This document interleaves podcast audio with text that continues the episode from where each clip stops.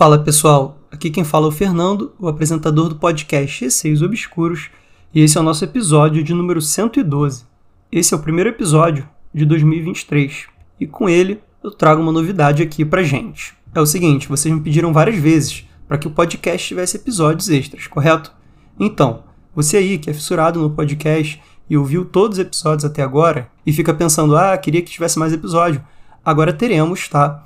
Eu criei um apoia Nesse apoia vocês vão poder estar ajudando o podcast financeiramente e recebendo em troca um episódio extra por semana. Então fica aí o convite para vocês entrarem no site apoia.se barra Receios Obscuros Podcast, tudo junto. Eu vou deixar esse link lá na bio do Instagram e também no Telegram, tá? Qualquer dúvida também sobre o link pode me perguntar que eu mando. Dessa forma, vocês vão poder contribuir para o podcast. Eu vou postar lá no mural do apoia um link para cada episódio extra que a gente tiver aí para os assinantes do Apoia-se, tá?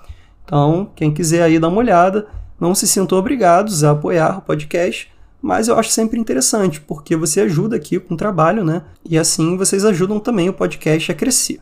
Então, quem quiser enviar os seus relatos, o e-mail é receiosobscuros.gmail.com ou pode enviar por direct no Instagram, arroba receiosobscuros. Sigam o podcast no Spotify para estar recebendo sempre as atualizações dos novos episódios Inclusive, deem 5 estrelas no podcast, no Spotify, ajuda bastante. E quem quiser entrar no grupo do Telegram, é só digitar na busca Receios Obscuros. Começando o episódio. História 1. Voz Grossa. Foi enviado pela Lua por direct no Instagram.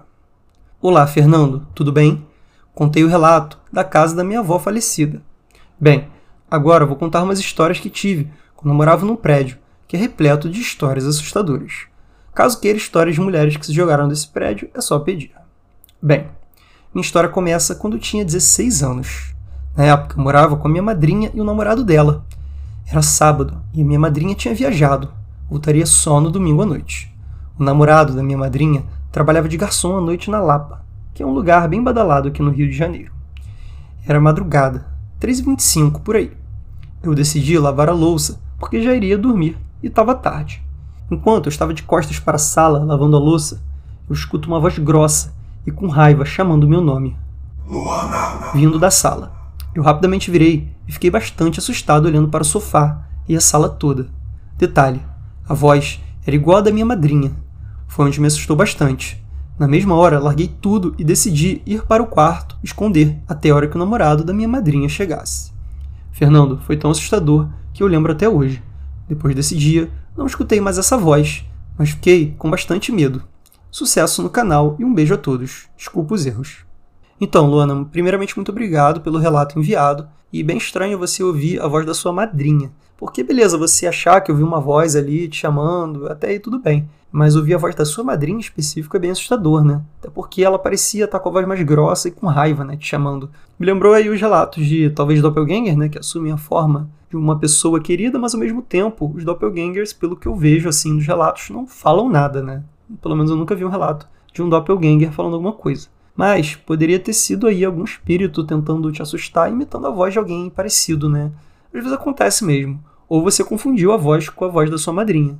Não necessariamente era exatamente igual, né? Até por ser mais grossa. E agora, vamos para a história de número 2. Looping. Foi enviado pelo Artemis por direct no Instagram. Olá, Fernando. Faz tempo que quero te mandar os meus relatos, mas sempre esqueço. Como essa semana você leu um relato muito parecido com o que aconteceu comigo, acabei me lembrando de esquecer. Para começar, eu sempre tive muitos sonhos de avisos, lúcidos e paralisias do sono. Ano passado, eu estava por um período muito ruim, onde a minha saúde mental estava por um fio. Comecei a tomar antidepressivo e outros remédios, além de me consultar no psicólogo e psiquiatra. Mas antes de começar o tratamento, eu tive ataques espirituais devido à minha fragilidade. Eu sempre tenho o costume de cochilar à tarde, e como sempre, deitei na cama do meio do beliche. Sonhei que estava acordando e levantando para acender a luz, quando tudo começou a ficar estranho e o meu corpo ficar pesado. Eu vi um vulto negro no quarto e parecia que tinha algo me impedindo de acender a luz. Quando consegui acender a luz, eu voltei onde estava no início do sonho, outra vez na cama. Então levantei outra vez e aconteceu a mesma coisa. E ficou nesse looping só que toda vez que eu voltava a acordar na cama, parecia que eu realmente estava no mundo real. Isso começou a gerar um desespero. Quando realmente acordei, me senti totalmente cansada, como se não tivesse descansado nada. No dia seguinte, tive outro sonho, só que esse foi pior e mais sinistro.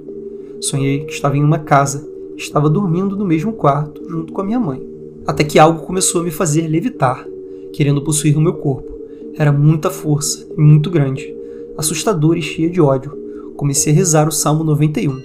Só depois de rezar muito eu finalmente acordei. Ainda nesse período tive muita paralisia do sono e já acordei sendo enforcada por uma força invisível. Atualmente frequento a Umbanda, melhorei muito na minha saúde e não sofro mais de ataques durante o sono. Ainda tenho outros relatos para contar, mas isso será para um outro dia. Beijo, Fernando. Seu podcast é um dos melhores. Admiro muito o seu trabalho. Artemis, muito obrigado por esse relato. Com certeza eu quero que você envie mais relatos seus, tá? Por favor. E comentando sobre esses dois relatos que você enviou. Primeiro, o relato do looping, né? Realmente eu já tive aqui no podcast um relato de sonho de looping, né? Que a pessoa dormia e acordava dentro do sonho mesmo. E na hora deve ser assustador, porque você acha que vai ficar preso ali para sempre, né? Lembra até alguns filmes em que isso acontece. Como você falou, você estava muito frágil ali por esse momento que você estava passando, de depressão e tudo mais. Eu acho que isso acabou abrindo aí as portas para o mundo espiritual aí, para coisas ruins no caso, né, que vieram te atrapalhar, vamos colocar assim, tiveram te fazer mal. Eu senti que esse primeiro sonho seu tinha de fato ali alguma coisa sobrenatural, né? Você via aquele vulto negro, você tentava acender a luz e não conseguia. E o segundo sonho mais ainda, porque era algo que tinha ódio, que tentava te enforcar, te assustava muito, né? Você sentiu bastante isso. E ainda bem que através da Umbanda você conseguiu achar uma solução aí para esses sonhos horríveis que você tinha e que talvez nem sonhos fossem, né? Talvez fossem até coisas querendo se aproveitar da sua fragilidade ali momentânea devido a todo esse quadro aí de depressão que você estava tendo. História 3. Foram três relatos enviados pela Drica por e-mail. Olá, pode me chamar de Drica. Sou de Salvador e apaixonada pelo sobrenatural, apesar de medrosa. Queria parabenizar o seu trabalho e agradecer por proporcionar o compartilhamento destes fatos estranhos que ocorreram comigo. São relatos curtos e não tão assombrosos para alguns, mas para mim na época foi bastante assustador. Relato 1: Passando as roupas. Primeira lembrança que tenho, e acredito ter algo sobrenatural, aconteceu quando eu tinha 6 anos. Dormia na cama com os meus pais, porque a casa era muito pequena e eu já era sexta filha. Então, era uma madrugada em que eu acordei, estava tudo escuro. Fiquei olhando para o teto, esperando voltar a dormir. De repente, olhei para o lado e vi na sala. Sim, do quarto já se via a sala. Vi a silhueta de uma mulher, pois tinha cabelos compridos. E ela estava fazendo um movimento como o de passar roupas. Não fiquei com medo, pois pensei que fosse a minha mãe. Virei para o lado e dormi. No outro dia pela manhã, perguntei à minha mãe por que ela não acendeu a lâmpada para passar as roupas. E ela respondeu que não tinha feito isso. Eu sinceramente não sei o que vi mas a partir daí fiquei com medo do escuro. Relato 2 Marionete Uma outra experiência foi quando eu tinha 12 anos e brincava de esconde-esconde com meu primo e duas vizinhas na área da casa da minha avó. Fui me esconder no banheiro, pois ficava nos fundos da casa. Entrei, puxei a cortina do box e me abaixei. Quando vi um barulho atrás de mim, e eu virei e olhei para trás, eu vi a coisa mais bizarra deste mundo. Parecia uma marionete, com membros muito finos e esbranquiçados, vindo na minha direção. Eu saí correndo, desesperada do banheiro. Passei pela cozinha, sala, varanda e todo mundo da casa ficou assustado sem saber o que tinha acontecido. Quando cheguei na porta, tive uma crise de choro e o pessoal que brincava comigo apareceu também. Depois que contei o que vi, todo mundo foi para casa e a minha avó disse que era para orar e repreender. Foi muito tenso esse dia. Relato 3: Peso na cama. A última ocorrência desse tipo, que me deixou bastante assustada, aconteceu quando eu já era adulta, uns 25 anos. Eu dormia numa beliche com a minha irmã mais velha, e ela havia comentado que estava se sentindo um certo mal-estar. Então fomos deitar, mas como estava muito preocupada com ela, não dormi e fiquei prestando atenção se ela fazia barulho ou me chamava. No entanto, o que aconteceu foi que eu senti o peso na cama, deitando ao meu lado e me abraçando. Pensei, pronto, ela está passando mal e vou ter que levá-la ao hospital mas quando me virei para falar com ela, nada, não havia ninguém. Aí quem ficou passando mal fui eu. Me levantei tremendo e acendi a lâmpada do quarto, porque não tinha coragem de ficar mais naquele quarto escuro e a minha irmã dormindo de boas. Obrigada pela oportunidade. Bom dia, boa tarde ou boa noite.